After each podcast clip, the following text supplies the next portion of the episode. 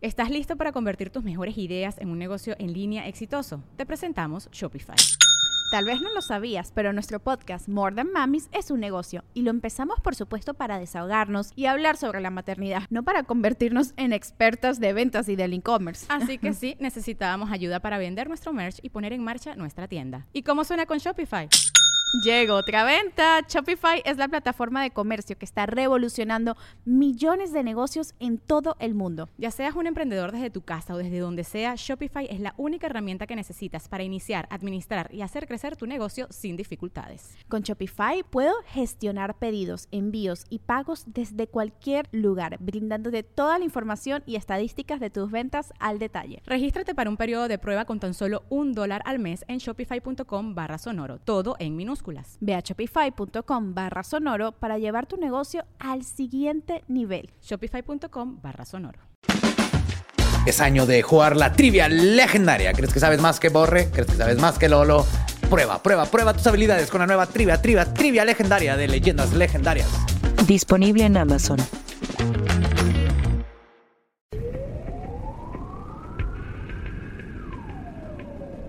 El siguiente programa contiene material sensible para algunas personas. Los comentarios de Lolo vertidos en este programa son responsabilidad de la irresponsabilidad de los comentarios de José Antonio Badía.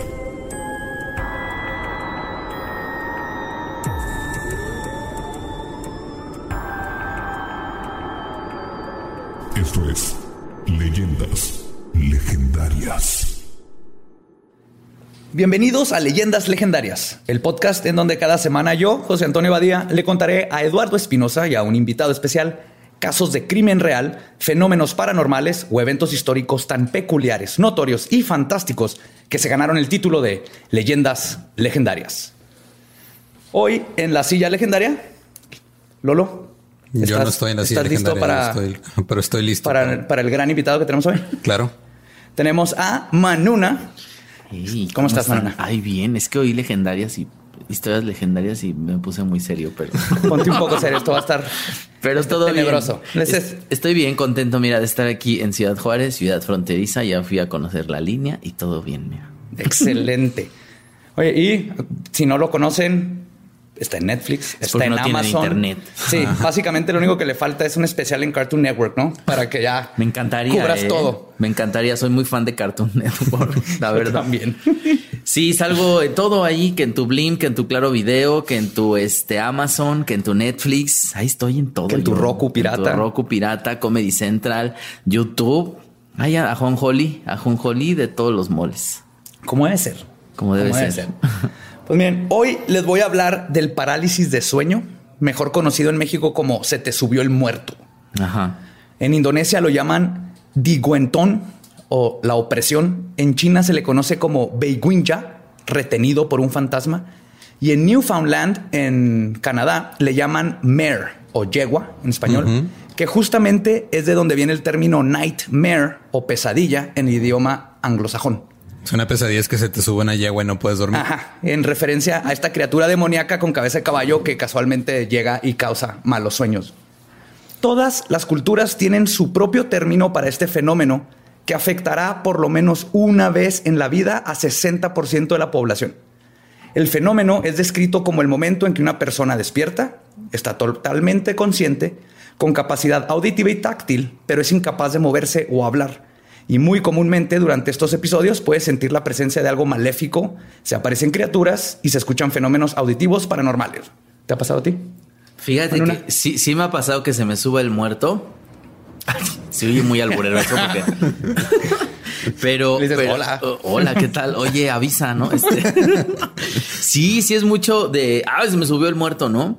Eh, esto que te dicen cuando se te sube el muerto, di muchas groserías, ¿no? Para Ah, que caray, se yo no me vaya. sabía esa. Ese Ah, esa de- no me la sabía, Sí, no de- la tengo ni aquí. En serio, sí, de que para que se vaya, ¿no? Eh, di muchas groserías, di insúltalo, ¿no? Que se vaya.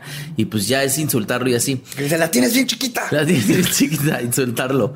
Eh, y luego me pasó ya con el tiempo, yo, descu- según yo, hice un descubrimiento, no lo sé. Que cuando se te sube el muerto es cuando se te duerme alguna parte del cuerpo. Ajá. Yo solía llegar a tomar mi siesta a la hora que llegara como a mi casa en la tarde. Y si me duermo encima de un brazo, se me sube el muerto, porque se me duerme el brazo y tengo pesadillas. Es muy raro. Sí, está Que muy raro. Sí, sí, sí. Como que se te duerme alguna parte del cuerpo o como que te quedas medio entumido y. Eso como que muerto. detona. Como que detona, Pues- justo. Pues justo qué bueno que mencionas eso, porque les voy a platicar lo que dice la ciencia al respecto y tiene algo que ver con lo que tú dices. Según los científicos, la parálisis del sueño ocurre cuando tu cerebro se despierta en medio de una etapa de sueño conocida como MOR, M-O-R, movimientos oculares rápidos, donde tu cuerpo está en su estado más profundo de relajación y ciertos químicos que el cerebro produce están actuando para que tus músculos no puedan moverse durante este periodo. Y de esa manera no actúes en la realidad lo que estás haciendo en el sueño. Ok, a mí me pasaba mucho, y bueno, sí te he platicado, ¿no? Que tuve una época en la que me pasaba hasta dos veces al mes, al grado de que Sí. se volvió molesto, o sea, me despertaba y no me podía mover, y así que puta madre, otra vez. Ajá. Sí, yo también tuve una época en la que me pasaba muy seguido, ¿eh? El, el que se te suba el muerto. Pues ahorita vamos a ver todos los tipos y a ver si sacamos qué les estaba pasando, porque yo también tengo una experiencia inexplicable que me pasó con lo del muerto. Entonces lo que dicen es que la combinación de estar conscientemente despierto, pero que tu cuerpo sigue dormido, es lo que causa que se te suba el muerto. Pero eso no explica el por qué, solamente el cómo. Algo que los mismos científicos aceptan que no pueden explicar es por qué la gente durante estos episodios siempre tienen un sentimiento de miedo de que algo ominoso está cerca y no describen, por ejemplo, que un elfo mago mamado montado en un unicornio les mostró el paradero de todos los calcetines que se les han perdido. ¿no? Siempre es algo raro. Siempre ¿no? es algo un güey con sombrero. mórbido, es algo tenebroso. Sí, sí. Eso sí, no lo pueden explicar. El otro fenómeno que tampoco pueden explicar los científicos es cómo es posible que de la Antártida hasta Japón y por miles de años la gente ha descrito a las mismas criaturas que se les aparecen a atormentar a quien duerme. Yo sí puedo explicar eso. No tenemos imaginación. Por eso Hollywood está haciendo tantos refritos, güey. O sea, es la misma historia todo el tiempo. Es el Freddy Cougar Sí, de una eso. y otra vez. Los griegos inventaron siete tramas hace miles de años y las seguimos rehaciendo, güey. Sí, se llama la Odisea en Matrix, en Star Wars. la Odisea. Sí, Sí, si, no, si no es una trama este, griega, es de Shakespeare. sí, básicamente. Ya sé, todo es muy shakespeariano, ¿verdad? Todo es de que, ah, ya lo había visto. Romeo y Julieta. Romeo y Julieta. Todas las películas que ha hecho México los últimos 20 años es Romeo y Julieta en la Ciudad de México. En la Ciudad de México y todas las telenovelas están basadas en Romeo y Julieta y ya, alguito más por ahí, oye, tantita Por eso, tragedia. por eso no, no me sorprende que todo el mundo vea lo mismo, porque estamos acostumbrados a las A la mismas mismo- historias. por al siempre. arquetipo. Sí, ya. Saber si, si ahorita que te mencione las historias cambias un poquito de parecer porque está muy interesante. Porque es justo de estas entidades en las que me voy a enfocar. Pero como son muchísimas y tienen diferentes nombres dependiendo del país de donde vienen, decidí primero acuñar el término ETNs, entidades de terrores nocturnos. Ok. Así las voy a llamar en general. Es un ETN, ¿no? ¿Y qué autoridad en la materia te dio permiso de llamar cosas así como mis tú? deditos en el teclado y mi necesidad de englobar todos en un... Porque no nomás hice eso. Para referirme a ellas, les voy a decir ETNs. Y luego me dediqué a clasificarlas dentro de seis categorías generales. Después de leer de todas, de todos los mundos, eh, encontré que la gran mayoría caben dentro de seis categorías primarias. La primera es la categoría que llamo la vieja bruja. En Estados Unidos le llaman Old Hag o Night Hag. Es conocida en Brasil como la pisadeira. En África le pusieron el nombre de Ogun Oru, que significa guerra nocturna. Y en Hungría se conoce como Bosoranki. Y en México es Verónica Castro, ¿no? ¿En México qué es? Pues Yo creo que sí. Verónica es mi amiga, ¿eh? no voy a Oh, no. Perdón, este, vamos a cortar eso. Perdón, vamos a, Verónica. Vamos a sustituirlo por un nombre A ver, diferente. Yuri. No, no, sí, te- Ándale, No, sí prefiero- tiene más sentido que sea Yuri, la verdad. Creo que Sí. tiene más sentido, exacto. Mucho Sí, más Un poquito sentido. más. Así es como absorbe. Sí. De hecho, Yuri se comporta como un old hack. Ahorita van a ver. Consiste en que durante la parálisis, una mujer generalmente vieja, descrita a veces como alta, delgada, con uñas y dígitos sucios y largos, Que se la pasa maldiciendo la primavera. una nariz afilada y ojos rojos, se aparece ya sea al pie de la cama o se sienta a un lado de ti, donde puedes sentir cómo se, de- se deprime la, la cama, o inclusive a veces se, so- se pone sobre tu cuerpo. Y quien según el folclore puede absorber tu energía para recuperar juventud. Eso explicaría Eso Yuri. explicaría Yuri muy cabrón, sí. Generalmente clavando sus dedos en tu pecho o cuello. A veces es enviada por un tercero, por medio de una maldición generalmente hecha por una bruja o un brujo. Su manager. Para atormentar a la persona. Creo que acabamos de descifrar quién es, descifrar quién es la la vieja bruja. Algo que fue reportado que le sucedió a Bridget Bishop durante los juicios de Salem, de hecho. O sea, Bridget Bishop, una de las que atacaron las brujas de Salem, que, que habló en contra de ellas, dijo que le pasó eso, que veía a la Old Hag. Que había una bruja que se le que la atacaban en las noches y, se las mandaban las brujas de Salem. Estamos seguros que no era su suegra. No, nadie está seguro, pero de todas maneras quemaron a todas para que no hubiera duda. Más fácil. Puta. Sí, claro, o sea, porque es, la solución. Ay, la religión. No sé explicar algo, vamos a quemarlos Vamos a, quemarlas a todas, como a las mujeres que abortan ahora las van a quemar. Ándale, así. Ay, no, Dios mío. Más fácil. Vámonos. En una, en una escala de uno Nuevo León, ¿cómo andamos? ¿Cómo, ¿Cómo, amaneció la alerta retrógrada hoy? no, Nuevo León está a uno llegar a Salem, Massachusetts. Está a nada de llegar a Salem. Eh, o sea, ya la próxima encuesta llegan ahí a eso. La próxima encuesta van a ver si se ponen o no sombreros de puritano. Exacto. Y si regresan los cinturones de castidad. Vas a ver. Es quizás la más aterradora de todas las entidades sobrenaturales que te puedes topar cuando estás bajo el efecto del parálisis del sueño. Y todas las culturas coinciden que su visita siempre tiene malas intenciones. Me puse a buscar experiencias personales de gente que comentó en videos o blogs que hayan tenido con las diferentes entidades para poder darles ejemplos de cada una. Que de hecho yo tengo unas que ahorita les contaré, pero les voy a dar un par de ejemplos de un ataque por una vieja bruja. GOW Straw-Berry comenta: Me pasó que estaba quieto en cama, sin poder moverme. Al principio pensé, ¿esto es real? Y sí, me estaba pasando. Fue mi primer parálisis del sueño. Sentía que no podía moverme por más que quisiera. Ni podía hablar ni gritar. Eras vos y tus pensamientos. Sentía que una persona me tiraba los pies para abajo mientras que a su vez alguien me ahorcaba y sentía el peso en mi hombro derecho. Yo me encontraba mirando el techo. Sentía que no podía respirar y tuve que estar y sentía que estaba muriendo. Intenté todo para despertar y seguía quedándome sin aire. Tuve que rezar el Padre Nuestro. Se me ocurrió hacerlo y desperté. Fue una sensación horrible y desconocida hasta entonces. Me desperté con el corazón a pleno y sudando. Se me olvidó comentar que mientras me pasaba esto sentí unas uñas garras en mi cuello y cuando me desperté las seguía teniendo y se las mostré a mi familia. Eso no es parálisis, es una peda con Bacardí, güey. ya bien cruda y el güey llegando a su casa. ¿eh? Natalie Andrea cuenta, la parálisis del sueño más fuerte que tuve fue que estaba dormida y como mi, cuarto queda en el segundo piso, en el primero estaban haciendo fiesta. Y como eso de las tres, casi cuatro, entró la parálisis. Sentí que algo me subía por las piernas, como una mano. Luego se quedó aplastándome el pecho, muy fuerte. Un buen rato. En ese momento empecé a mirar a todos lados y miré al frente mío y se asomaba una vieja horrible que se reía de una manera malvada. Sentía que me iba a hacer daño, o hasta peor, que me quería robar el cuerpo, entre paréntesis, sacar mi alma para que entrara en ella. La cosa que empecé a rezar y me desperté con miedo a moverme, de que ella aún siguiera ahí, pero en la orilla de la cama. Duré así como 20 minutos sin moverme, estando despierta todo el tiempo hasta que tomé valor y salí corriendo llorando a contarle a mi mamá. Todo esto pasó con la luz encendida. Perdón, que ahorita ves que está, lo escribió en mayúsculas. Ah, Entonces asumo que estaba gritando. Asumo que ah, estoy, que era un poco estoy citando. La segunda categoría de ETNs es la que denomino como personas de penumbra. ¿Sí? El término es relativamente reciente. En inglés se les conoce como shadow people y son, creo yo, las más interesantes de todos los espectros por dos razones. Creí que era como Donald Trump se refería a los centroamericanos, pero ya vi que es otra cosa. Es otra cosa. Ok. Lo interesante de, lo, de las personas de penumbra es que no tienes que estar en parálisis de sueño para verlos.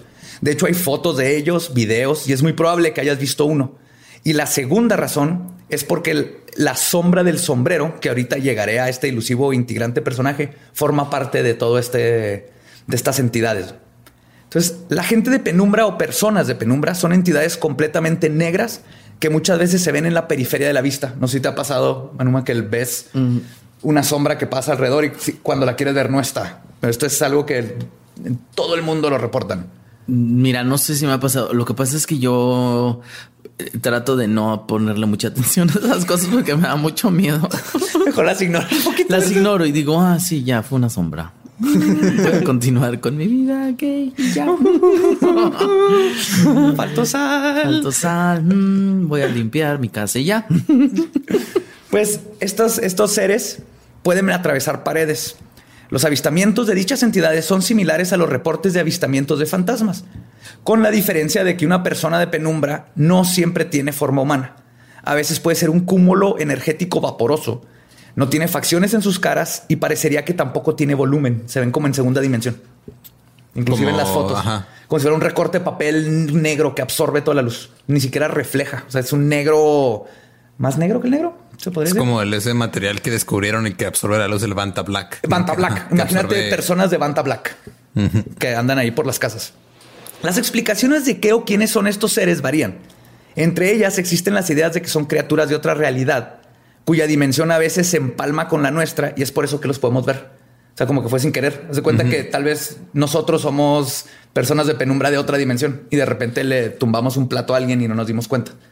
Porque nomás andábamos, nosotros íbamos al baño, pero nuestro baño en otra casa es una cocina donde tienen platos. Y En ¿ya otra expliqué dimensión. de más? Explicaste de más y nada más lo viste mucho más confuso para todos, como sueles hacerlo. Bueno, otra, otra explicación es que son manifestaciones de pensamientos, también llamados egregores o tulpas. Un, ubican a Slenderman, el hombre flaco, este alto, todo blanco de traje, que empezó como una historia en Reddit y ahora se aparece porque cuando suficiente gente cree en algo, lo hacen real. Eso Como es- Dios. Como Dios. Eso es una tulpa o un egregore. O otra cosa que se cree es que están relacionados con el fenómeno de los extraterrestres grises o los reptilianos. Un factor muy peculiar de estas entidades es que parecen estar muy conscientes de nosotros si son observadas y huyen si es que logras avistar a una. Son como ratones interdimensionales. Llegan y desmadran tu cocina y ajá, se esconden en, en la periferia de tu visión nada más. Sí, siempre están en la En periferia. otra dimensión ahí. Pero es bueno, o sea, me gusta cómo explican. Ah, no, es que mira, si no es una tulpa, es un alien. O sea, no, no, no hay una explicación. No, no, no se sabe. Es- se sabe que el fenómeno existe, pero por eso es bien interesante porque hay muchísimas teorías en donde todas encajan. De hecho, también se cree que tal vez su intención es de observación e investigación de nuestras, de nosotros como persona. Y tal vez por eso las asocian con el fenómeno ovni extraterrestre. En el caso de ver este tipo de ETNs, la gente generalmente las describe como simplemente observando. O sea, cuando tienen- están en parálisis, ah, las ves y nomás están ahí paradas. No hay contacto físico entre ellas y la persona. Pero hay un elemento muy peculiar que estos ETNs tienen en específico. Recientemente se comenzaron a documentar miles de casos por todo el mundo de gente que describe a una persona de penumbra que a diferencia de los demás, este trae sombrero y lo que parecería ser una gabardina o capa. El gorro generalmente es parecido a una fedora, pero varía dependiendo de la cultura. Lo han visto con un O gorro sea, acá en picudo. con- Chihuahua es un gorro chero. El DF es una boina, ¿no? Así. Ya, claro. Puede ser una boina, En una Jamaica gorra. tiene rastas. Seguro es una gorra y nada más. El Sí, En Chiapas lo ven con guayabera en vez de gabardina. ¿no? Depende de la región. Mira, como las vírgenes del mundo, depende de la región. Ah, es dale, el lo traje demás típico. morenito. Claro. Sí, ahí en Oaxaca lo- son más, más venta black que venta black. Ok, esa parte es racista otra vez, Badía. Eh, tenemos, necesitamos un sonido que nos alerte cuando dices algo probablemente racista. güey. Probablemente. No, Probablemente. No fue racista al 100%. No. Sí, fue como de ese racismo sin querer, así como cuando tu tía dice, ay, mira, pues está negrito, pero está muy guapo. Ese tipo de racismo fue. ¿no? Claro, pero sí está intencionado. Entonces, Sí, es así como cuando es el racismo con el que mi mamá ve a Idris Elba. Sí, pues está negrito, pero está muy guapo. Racismo míralo, erótico. muy- racismo erótico. Wow. Está muy mamado, míralo. Es que es genética. raza. Aparte, dicen, es genética. Como fueron esclavos. dices, ya "Oye, lo traen, construyeron las pirámides, entonces pues se te queda en, la- los músculos. Se te quedan los músculos. Tía, ya basta. Pues el, el- esta persona de sombrero se reporta que gener- generalmente viene acompañado de un par de personas de penumbra clásicas, por decirles así, que parecerían ser sus subordinados. Pero este, la gente asume esto por cómo se comportan. Casi siempre se nota como que él está enfrente, los comanda y les da, les da órdenes. Un ejemplo de un, ecuen- de un encuentro con este tipo de ETN viene de Rinel Boy, que nos cuenta. Ayer, 14 de febrero del 2019, acaba de pasar, me pasó y es la cuarta vez que me pasa. Anteriormente solo no me podía mover. La cosa es que me volvió a pasar cuando estaba acostado en la sala, porque duermo ahí. Y por debajo de la mesa se ve hasta la puerta. Y pude notar como un bulto negro entró a la casa. Entró al cuarto donde mis ojos dejaban ver y luego se sentó en un sillón donde solo podía ver sus pies. Yo empecé a rezar, nunca lo hago, pero como no sentí esa presencia buena, cuando iba a mitad del Padre Nuestro, ese bulto se levantó y caminó y se puso detrás de mí y lo hizo susurrarme como diciéndome algo. En el momento que se fue, desperté y estaba con la piel de gallina hasta los pies. "Eh, güey, ya te cortaron el Netflix. No has pagado en Netflix. ¿Te quieres cambiar? Pero está, o sea, está chido como van varios que dicen yo jamás rezo, pero en esta, esta vez sí tuve Ajá, que rezar. claro. porque- Es que se te, te sale el pinche diablo en la Creo casa y va, todo sí, es católico. Todo el mundo es católico, claro, justo. Justo rezas ahí, no sabes ni de dónde empiezas a rezar, mezclando el himno nacional con el Claro, Padre sí, sí. Nuestro. Padre nuestro, mexicanos a la guerra, amén. Padre nuestro grito de guerra. Grito de guerra. Bandera de México. Déjame en paz, Déjame diablo. en paz. Y sí, justo, mira.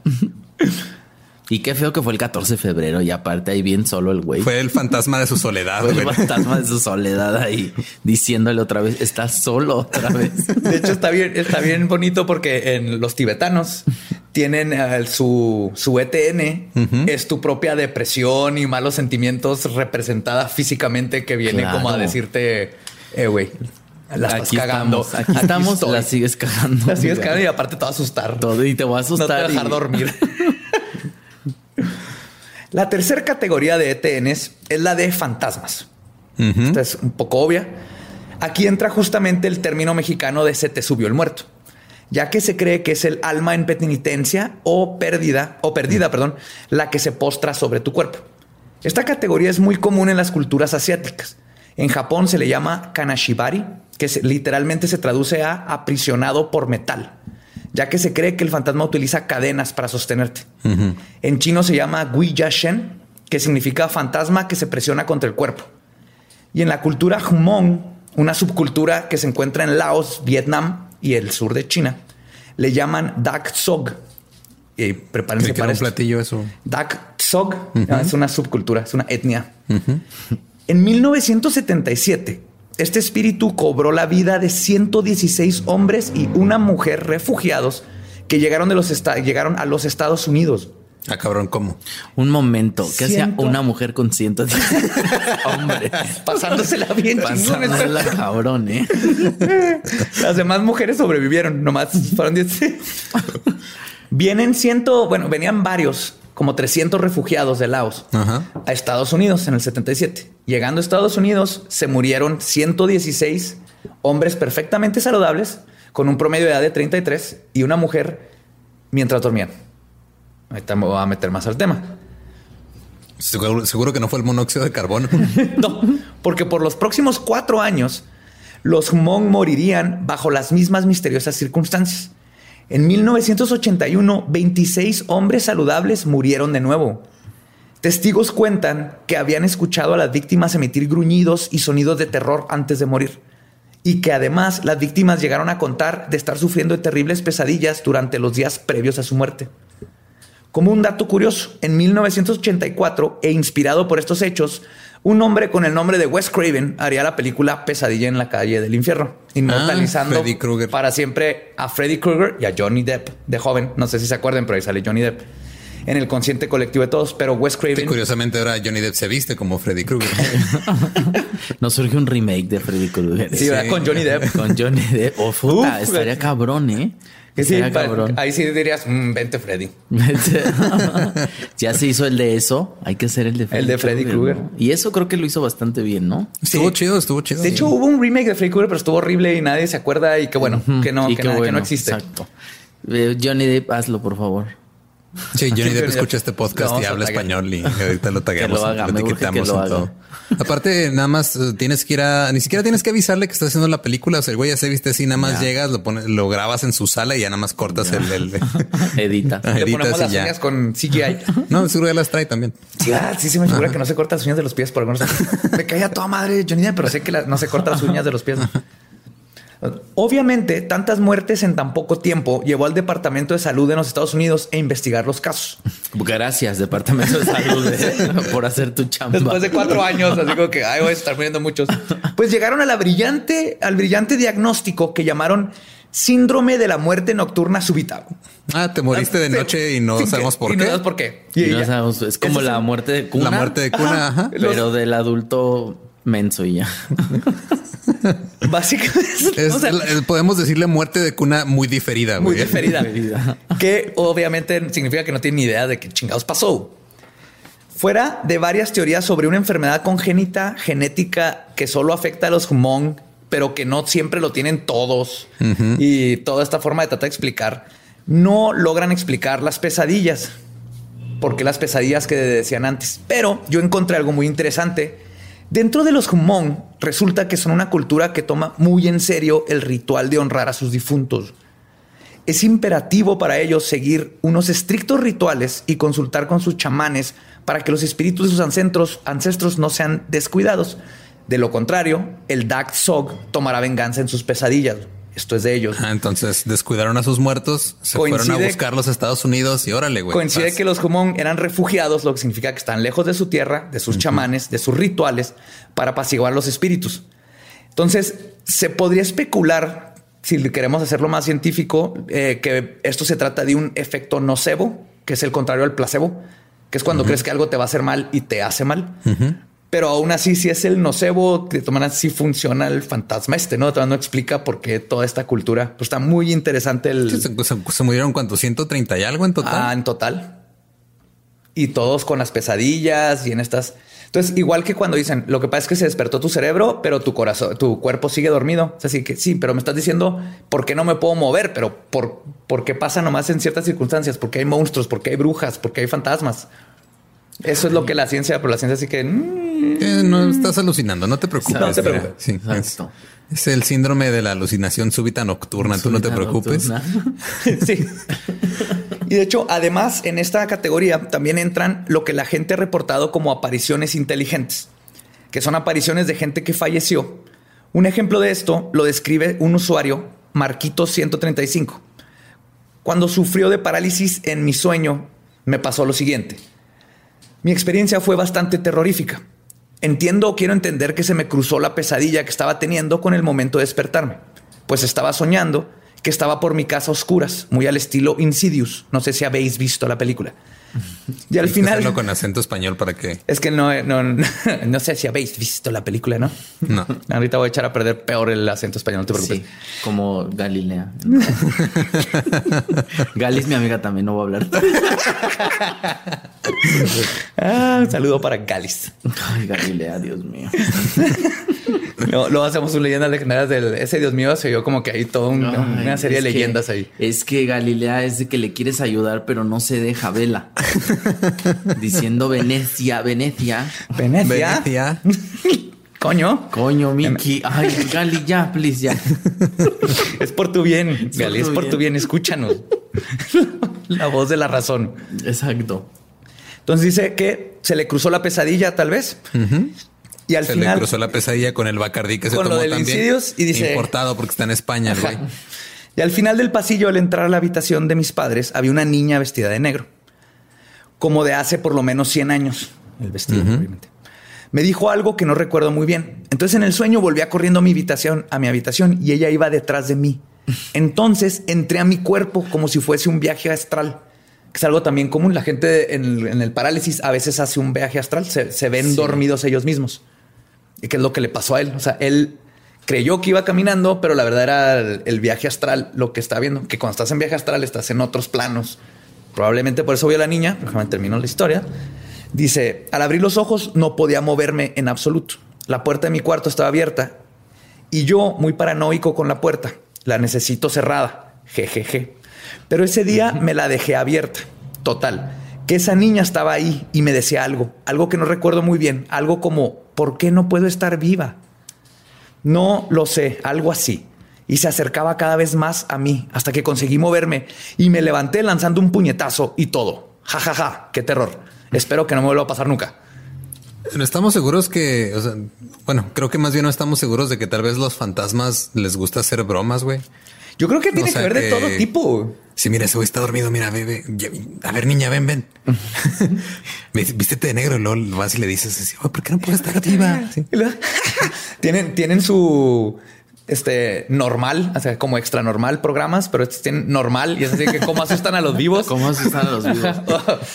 Hoy en esta qué- casa. Qué risa que especificó el vestido de 100 años. De, de por lo menos 100 vestido. años. Ya sabía. Una niña con un vestido, ¿no? De 100 años. El vestido. Me dio mucha risa. Sí, no, no, no cuenta el pelo ni nada, No, pero el vestido. Ha estado bonito el vestido. Porque si hubiera sido una niña de 100 años, sería Coco, yo creo. Abuela Coco, niña de 100 años. Pues, La cuarta es la clasificación que denomino como demonios. Se caracteriza por entidades malevolentes de índole paranormal. Los Karabazán de Turquía estrangulan a su víctima. En Pakistán consideran que estos encuentros están relacionados con un shaitán, el adversario, o satán, como lo Satán, conocemos ah, acá. ya. Con razón rima. Que contrario a la creencia popular, no es un superdemonio con cuernos que vive en el infierno, sino que así se define a varios tipos de demonios. Sí, o sea, son los shaitán. En la Biblia no hablan de un solo demonio. Cuando dicen shaitán es un adversario, es un diferente criatura. Ok. La otra es el jinn, que el- también lo conocemos como el genie, el que te cubre, el te cumple deseos. Pero esta criatura es, es este. El Sugar Daddy. es el Jude, pero puede ser bueno o malo, es el ¿no? Sugar Daddy, ¿no? Ese es el Es que, el que te cumple los deseos, güey. Sí. El Puede ser sugar. bueno o malo. O el Ifrit, que es una entidad particularmente notoria en estas partes y la gente utiliza amuletos llamados tawiz contra él. Este tipo de ETN tiene la peculiaridad de que su modus operandi es causar el más miedo y pánico posible. Ahorca, grita y causa un sentimiento de miedo inmesurable. O sea, ¿Con qué propósito? Nada más por chingar. porque son demonios, porque le- eso les tocó en el te toca un jale, a ti te toca jalarle las piernas a alguien, si la saca de la cama, a ti te toca sacarle un pedo a la gente cuando le da parálisis. Sí, me imagino el güey así en, la- en, en su otro plano donde vive, así de, ah, puta madre, van a ser las ocho, tengo que ir a trabajar, güey. Ahora, ¿quién le tengo que gritar mientras duerme? De estar bien chidos. Nadie va a pensar en eso. Los que se van al infierno, así que, ¿qué te gustaría? ¿A quién quieres asustar? Hijo, a los pinches vatos del Instituto México. Y te mandan para allá y te dedicas a asustar gente. No está tan mal. No está tan mal. Y pero- tienen whisky y ahí está Freddie Mercury, David Bowie y David Frank Sinatra. Y Chespirito. Y Chespirito. Qué risa tener a Chespirito, ¿no? Entre tus amigos ahí contándote humor blanco, nada más. Sí. ¿Y tú por qué estás aquí, Chespirito? Yo- en la cultura pashtun le llaman kapasa con KH. Kapasa, kapasa. ¿Qué pasa? Que suena como un portugués diciendo qué pedo. Sí. ¿Qué pa- El- ajá, ¿qué de hecho, lo describen como un espíritu maligno sin pulgares. Entonces intenta ahorcarte, pero como no tiene dedos gordos, no puede asfixiarte correctamente. Por eso sobrevive su ataque. güey. Claro. No A tiene pulgares y nada más te, Y te nomás- aprisiona, nada más. Y nomás gritas, ¿qué pasa, güey? ¿Qué pasa? pasa? ¿Qué pasa? ¿Qué pasa? ¿Qué pasa? Yo conocí a un, un güey sin pulgares una vez. Sí, es comediante, ¿no? Sí, David Albiter es muy bueno. güey. ¿Cómo agarra el micrófono? No tiene Eh, lo- pues con los cuatro dedos que tiene. Ay, sí, me da un poco. Es muy gracioso, búsquenlos. Está ¿Sí? chido. ¿Sí? ¿No lo has visto? No, nunca. Es que o sea, tiene- He visto que no tiene pulgares. pero O nunca sea, lo he te- escuchado. la No lo has escuchado porque te, te- nada más te pones a ver su mano y no escuchas su Sí. rutina. Y digo, ay, Dios mío, ¿cómo le hace? Tiene un chiste muy chido. ¿cómo le hace? Pues es que ya hay Uber. Antes estaba difícil pedir ride, pero ya no Pedir ride. necesita. no podía sacar el pulgar para pedir ride. Ajá, ya con Uber. Ya con Uber, ya. Ah, no, espérate. No, ya nos metimos en otro problema a pedir Uber. No, con pero yo cuando lo vi, este, de su chiste de que quería aprender lenguaje de señas, pero le faltan letras, es, es hermoso. Wow. wow, qué gran chiste. Bueno, pero es justo dentro de esta categoría de demonio que es donde lo que me pasó a mí. Que yo estaba, estaba en mi cama. Yo nunca había tenido no, este, parálisis de sueño, a pesar de que ando metido en todas estas cosas y me encantan. Pero un día estoy soñando que estaba en una casa y algo me agarra la pierna en mi sueño. Cuando abro los ojos, tengo la pierna arriba, como o sea, en mi sueño la levantó, como si me fuera a levantar al techo. Cuando abro los ojos, tengo la pierna hacia el techo y veo claramente como algo oscuro con ojos medio blancos que alcancé a ver. Suelta mi pierna cuando veo que abrí los ojos y se va a la esquina del cuarto. Entonces, yo en ese momento lo que me despertó fue mi corgi que estaba en la cama ladrando como loca que nunca le he visto ladrar. Y yo no me puedo mover. O sea, me despierto con la pierna así. Cuando me sueltan, se cae mi pierna y yo estoy paralizado. ¿En qué el- términos quedaste con tu exnovia, güey? Mi ahí en la esquina. Porque creo que tiene algo que ver, mira. Sí. Pues, mientras yo estoy tratando de despertarme, el corgi está furioso, brinca arriba de mí como para protegerme, ladrando. Veo, no veo ya, la sombra se pierde en la esquina, pero siento cómo baja abajo de la cama y el, el corgi va, ladra hacia abajo, se quita como si algo la quisiera agarrar. Hasta se cayó a la cama en una de esas, como si le tiraron el zarpazo Sí, o porque algo. no tiene patas. Ajá. Tiene dos centímetros de pata. Obviamente se va a Bastante caer. ágil, ¿eh? Para esos dos Para centímetros. tener dos centímetros de pie. Pues resulta después de un rato empecé a ir como un una nota así de abajo de la cama. Veía al corgi y en eso me pude soltar, me desperté y el- me desperté, agarré al corgi. Entonces no estaba soñando todo esto, porque en cuanto este, agarré al corgi, seguía ladrando. Se fue al closet a ladrar. Por días el corgi no pasaba por el closet. Después de que pasó esto, así le sacaba la vuelta, no pasara lo que pasara. Y finalmente pues, tuve que hacer ahí como un ritualito con un plato budista y palabras y todas esas Sí, cosas. claro, cosas que hay en tu casa. Cosas que hay en mi casa. Ajá. Y ya el corgi volvió a pasar por ahí. Aquí lo que se me hace más, de- aparte de todo lo que la ciencia no puede explicar, es, ok, yo estoy paralizado, estoy alucinando. ¿Y el perro? El perro estaba viendo y reaccionando exacto. Es más, él me despertó con los ladridos y, y fueron un buen par de minutos, fueron como unos cinco minutos que estuvo reaccionando y brincando algo. Entonces ahora explica por qué el perro está viendo mis alucinaciones. Porque fumaron lo mismo la misma hora, güey. Se borregueó. Andaba bien borregueado. Pobre perro ahí, oye. No, o sea, a mí digo, a mí me pasaba mucho que me despertaba y no me podía mover. Y no recuerdo haber visto algo, o sea, no recuerdo alucinaciones. Lo único que sí recuerdo era como un sentimiento muy, muy cabrón de ansiedad.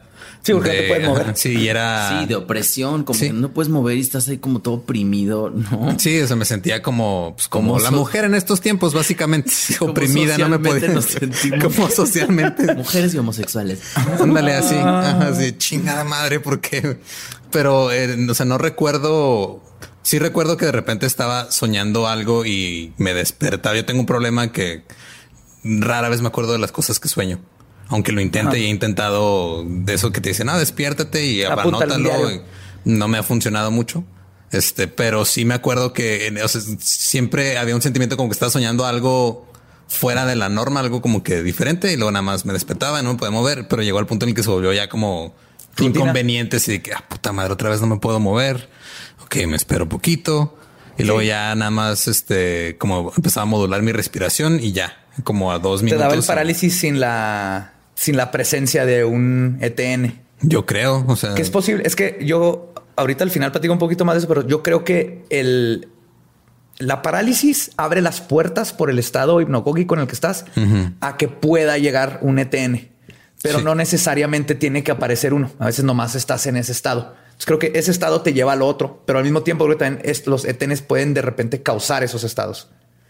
Pero es la llave, el, el- la parálisis Lo de que sueño. yo nada más sé que de- ese estado ajá. mental estás eh, abierto a otras frecuencias. Sí, creo que estás abierto a otras frecuencias y a otros planos. Entonces es cuando aprovechan. Este es el momento en donde este Ajá. personaje. Y hay unos que sí creo que son capaces de forzar ese estado. Como los para algo hacen cuando estamos en ese, ya sea l- los Yo demonios. nada más sé que, asustarte. o sea, me afecta un chingo mi autoestima el hecho de que ningún pinche demonio quiera aterrorizarme poquito, No, güey. qué o bueno, sea, a mí que no se me.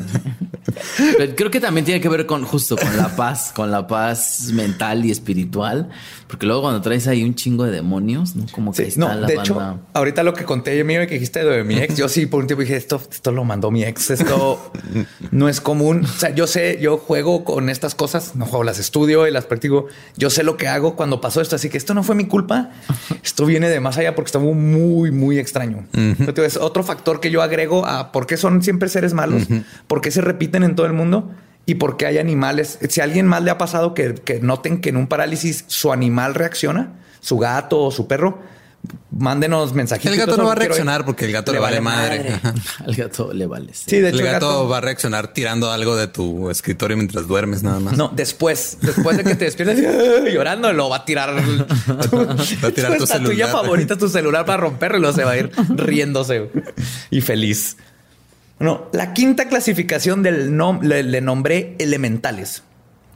y tiene que ver con las criaturas consideradas oriundas del planeta, pero por lo general se encuentran en otros planos de existencia.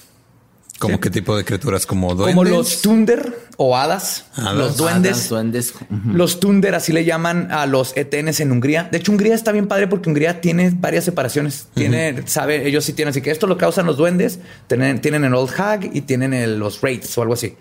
Pero ellos son de los que viven culturas que como que se han definido diferentes por dependiendo del caso.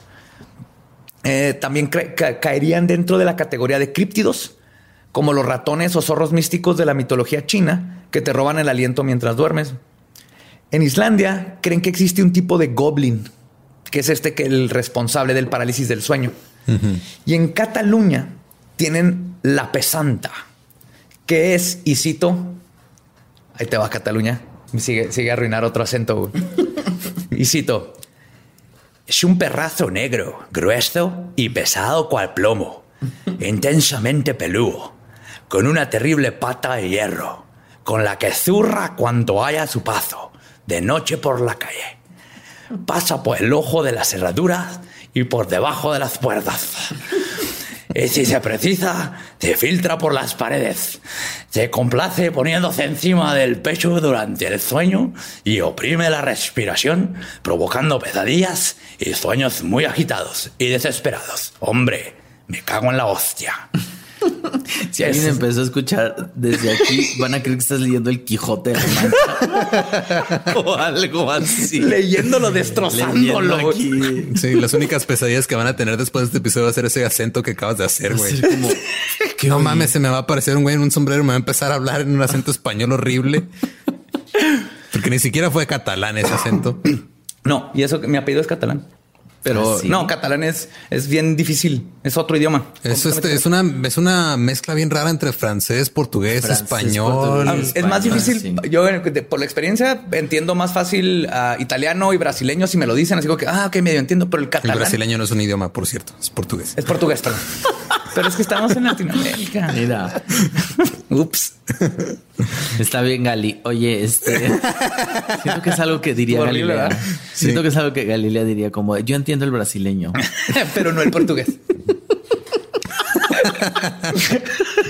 Ay, Dios mío. Bueno, la sexta y más sexy tiene que ver con la categoría de la sucubo y los incubo. Y no estoy hablando de la banda noventera. No, no estás hablando de Incubus. No, no, no, no, no. Seguro. Segurísimo. El, el, Pero de ahí tomaron el nombre. el sucubus es la que se embaraza de ti. Mm, No exactamente, es ex, pero nada más. es, Ah. es la misma criatura, nomás la sucubo es la femenina y el incubo es el masculino. Ok. Básicamente. Les voy a explicar. Estos ETNs tienen la finalidad de copular con la víctima para robarle su energía sexual o esencia vital. Entonces no es que se embaracen, nada más te quitan tu energía Sí, sexual. como tu ex. como cualquier ex. Ahí. Nada más se acuesta contigo para quitarte tu Ya, energía La sexual. nueva palabra para ex es, es mi sucubo, mi incubo. Bueno, yo soy la ex. Normalmente. Tú eres el incubo. Yo soy el incubo, mira. Se, describe- se describen casi universalmente como seductoras, mujeres o hombres, desnudos o con ropas muy pequeñas y reveladoras, con una belleza no terrenal, a menudo con alas demoníacas. La súcubo más relevante, ya que en algunas culturas es la primer súcubo y es la madre de todos los demás súcubos e incubus, es Lilith, mejor conocida como la primera esposa de Adán. Claro. Y aquí es donde les tengo que dar una pequeña clase de catecismo que no les dan en la iglesia porque de seguro dijeron como que la primera. Resulta que en el Talmud, una colección de textos del judaísmo antiguísimo, Lilith es mencionada como la primera esposa de Adán, quien fue creada al mismo tiempo que él y del mismo barro, que tiene más sentido, ¿no? Que crea a los dos. La historia cuenta que Lilith dejó a Adán porque exigía ser tratada como igual. Incluso menciona que la gota que derramó el vaso fue que Adán era un puritano y que solo quería tener sexo en la posición de misionario. Y es donde Lilith le dijo, ¿sabes qué, güey? Ya, ya estuvo. Sabes que así no me vengo, cabrón. O sea, ya O sea, mínimo Lili- volteame. Luchó por sus derechos. Lilith es la representación Claro. de, la, de la equidad desde el día Desde cero. el inicio de los tiempos. Ajá. De hecho, es un símbolo, ahorita lo mencionamos, es un símbolo de, de esta pelea por la equidad. Claro. Por lo mismo.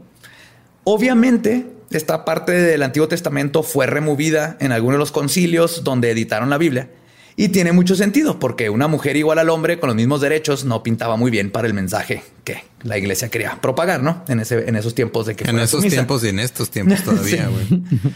Y de hecho, por eso Lilith se usa como símbolo del movimiento de equidad. Y aunque quitaron la parte de Lilith de la Biblia, aún puedes encontrar rastros de ella. Cosa que me metió en problemas por descubrirlo y preguntar sobre eso cuando está en el Instituto México en secundaria, que mencionaba. Escuela católica. Escuela católica.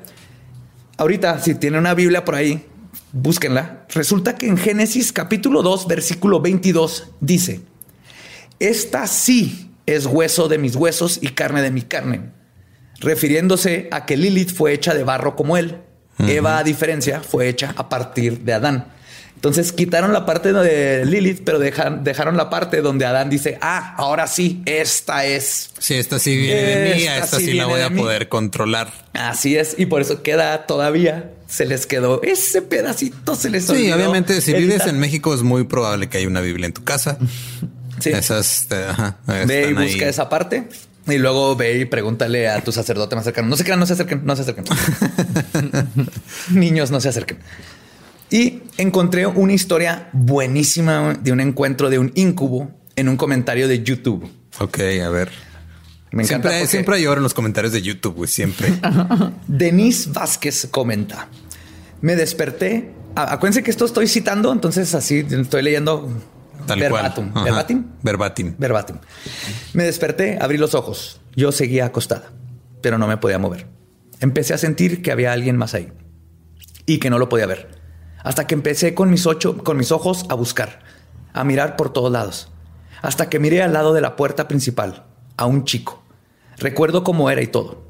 El cabello de él era negro, pero negro intenso. Sus ojos eran como los míos, pero azules lindos. No sé a qué se refiere si los de ella son azules o no, pero y su piel Azules era feos. eran. los de ella eran azules feos. Pero feos. Era azul de ese de azulejo de baño sucio, güey. Con mo. Mo blanco. Hay un moho blanco en azulejo, qué miedo. Si, si tienen moho blanco en el azulejo, sálganse de ahí, hablen un profesional, eso no está bien. Negro no hay tanto problema. Ese vivimos todos los mexicanos todos los días. El cabello de él era negro, ah, perdón, y su piel era un tono más que el mío. En pocas palabras, lindo. Pero me dio miedo al verlo. Él me miraba, pero yo no podía moverme. No hablaba ni nada. Entonces lo miré acercándose. Cerré los ojos porque sentí algo horrible en el pecho. No podía respirar, pero abrí los ojos y él estaba encima de mí, besándome o no sé qué. Pero de repente tenía mucho calor y miedo. Quería moverme. Él se reía mientras hacía eso y me decía al oído que él no me iba a dejar en paz. Que me quería o no sé, pero que él no me iba a dejar. Que me iba a seguir dando a donde sea.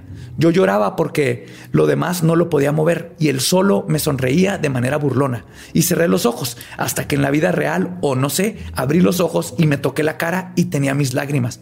Y me podía mover y me sentía húmeda. Miré para dónde estaba el chico y sentí que estaba alguien ahí. Me levanté al baño y en efecto tenía calor. Estaba húmeda y tenía lágrimas. Y me miré al espejo y sentí que alguien detrás de mí estaba mirándome, pero no lo miraba yo a él.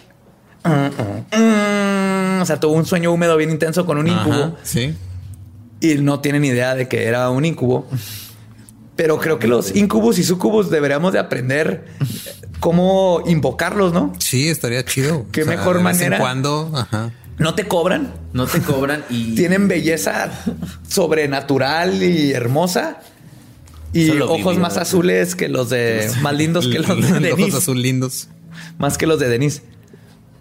Y ese es el te- incubo y sucubo. Y si te mojan chido y todo. se mojan chido. Sí, al parecer se mojan chidos. Bien llorando ahí.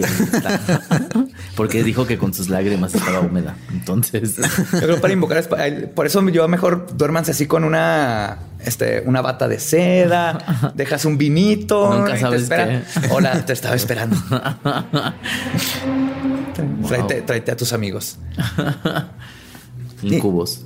Entonces, en general, lo que el, lo que más me llama la atención de todo esto es que a todos, 60% de la población le sucede. Todo el mundo lo conoce, tiene diferentes nombres, hay categorías, se repiten en todo el mundo las diferentes categorías, ¿no? O sea, la, hay la, o la vieja, hay el demonio, hay el, el elemental, en todos lados. Y se me hace muy curioso que todavía sea algo que dudemos como que se puede explicar 100% con, con lo que pasa en nuestro cerebro. Y es a lo que iba ahorita. El estado hipnogógico, que es cuando estás entre dormido y despierto. Ese es el estado que buscas cuando practicas la magia, por ejemplo. Que la magia es hacer que tu voluntad se haga realidad. Porque es el estado en donde estás ni dormido ni despierto. El ego, la parte lógica, está apagada. Está la otra parte despierta. ¿Qué es lo que pasa cuando meditas?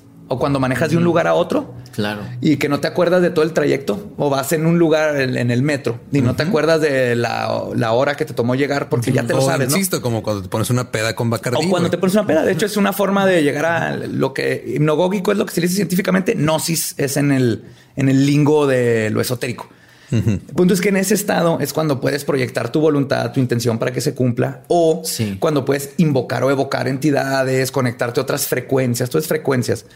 Entonces yo creo que en este estado, cuando estás ahí, puede que si hay una frecuencia, una entidad, de ya sea este del un hada o un fantasma que hay en la casa o un- una persona de penumbra, todo eso es cuando puedes verlas.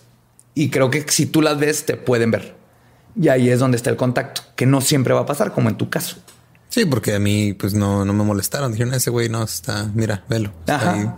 Y a mí, por Todo ejemplo, solo. el mío sí se sintió como un ataque. O sea, fue un ataque desde el sueño hasta cuando me desperté, cómo está jalando y cómo se mantuvo ahí y cómo seguía chingando al perro. Entonces creo que por eso digo que también se puede, como decían con la, con la vieja bruja, ¿no? Que te la puede mandar un tercero. Ok. Entonces creo que puede ser una herramienta para atacar, para meter miedo. Ay, no, qué miedo. Sí vas a dormir bien hoy, Manuna. Sí. Siempre duermo bien. Te realmente. mandamos un incubo. ¿eh? Duermo bastante bien siempre. O sea, como que sí medito un poquito y duermo y descanso y todo bien. Pero sí da miedo. Sí, y creo, creo que el miedo es uno porque no lo comprendemos, dos en el momento no lo puedes controlar. Mm, Claro, y no lo conocemos. A lo desconocido siempre nos da mucho miedo y cuando estás ahí es, hoy no sé qué hacer, voy a rezar. Y a mí se me da padre si la gente, si es tan común y lo platicáramos más. Y ahorita que ya les di ahí como una serie de cómo este, saber de qué, de qué tipo es.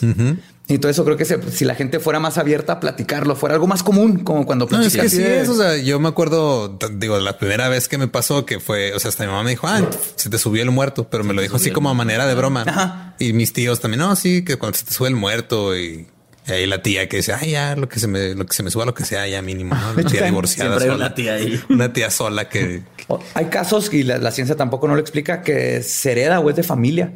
En mi familia, en nomás en las mujeres de lo de mi mamá, todas tienen, hasta le llaman así, el- me pasó el de la familia, ya le tienen así como su... Ay, sí, qué donde les pasan estas cosas y les pasan a varias, de- a ciertas edades y se, y se va pasando. Mira, algún mal deben de estar pagando también las mujeres de tu familia. ¿no? Supongo, no sé. Mi mamá me tuvo a mí. ya con eso Eso lo tienen que pagar. ajá. Perdón. Gracias. Como si tú no estuvieras haciendo lo suficiente para, para que sufra y pague su condena de haberte detenido. Un saludo a tu mamá, por cierto. Sí, Muy linda gracias, persona. Muy, muy linda. Gracias por el, el sausage que compró el otro día. Y no, o sea, digo, no sé si a ti te ha pasado de que te subes, o sea, de que te despiertas y no te puedes mover, así, ese tipo de caso, ¿o no te ha pasado? Sí, sí, sí, sí, claro que estás ¿Pero has visto despierto. No, no, no. ETNs? Nunca he Nomás visto no te puedes nada, mover. Nomás no te puedes mover y ya. Y es como, ah, se me subió el muerto. Ok, pero dices que si se te duerme un brazo o algo así te pasa. Se- Según yo, esto pasa, ¿no? Que cuando se te duerme un brazo o una pierna o algo, pasa esto, ¿no? Que se te que sientes esto de la paralización de todo el cuerpo y ti- tienes pesadillas. A mí me pasa mucho, si me duermo encima del brazo porque llegué cansado y me quedé ahí dormido, se me duerme y tengo pesadillas y entonces se me sube el muerto y digo, uy, y ya sé que me tengo que empezar a mover. Cuando vayas a hacer eso, pon un disco de Incubus en el estéreo y luego te duermes. Y acuate la batita de seda y un vino. Y recibe... Un romance sobrenatural. Come on. Wow. Sí, de hecho deberíamos hacer un episodio de, de todas las personas que, que dicen que han tenido sexo con fantasmas, porque se me hace un tema ¿Viste muy- la inglesa que se casó con uno y luego se divorció? Sí. y- De hecho, se lo trajo. Se lo trajo, wow. Sí, de ella es de inglesa, se fue a Noruega, no sé dónde él lo conoció y lo trajo. ¿Y pagó un pasaje de él? No. Asumo que en un, en un bote de plástico. Ahí se lo es, trajo que, así. es que fíjate, los fantasmas, esta es mi teoría, ¿verdad? Pero los fantasmas pueden atravesar todo. vidrio porque atraviesan ventanas, piedra, paredes, todo, menos el plástico.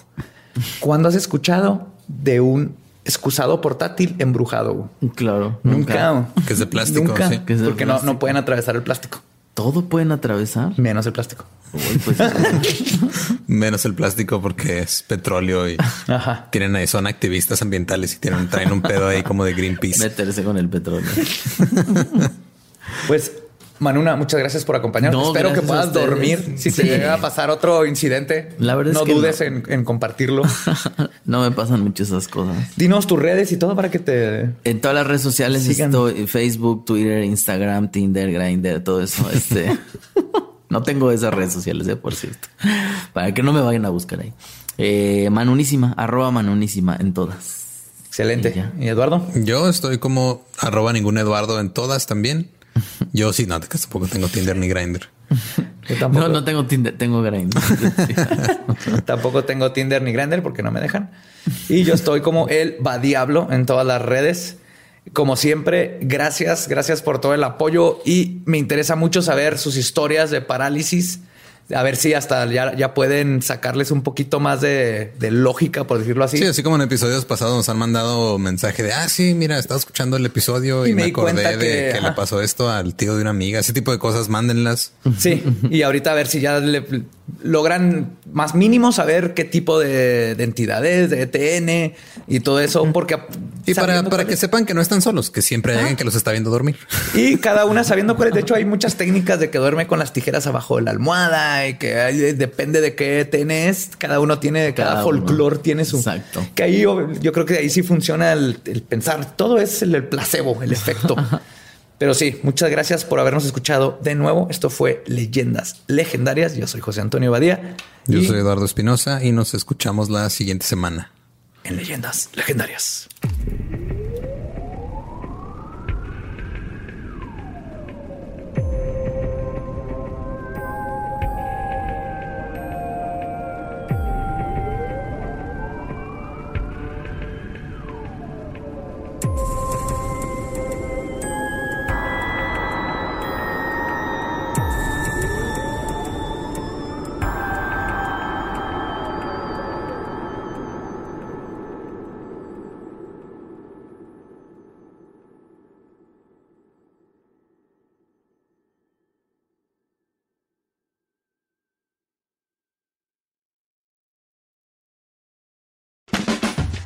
Año de jugar la trivia legendaria. ¿Crees que sabes más que Borre? ¿Crees que sabes más que Lolo?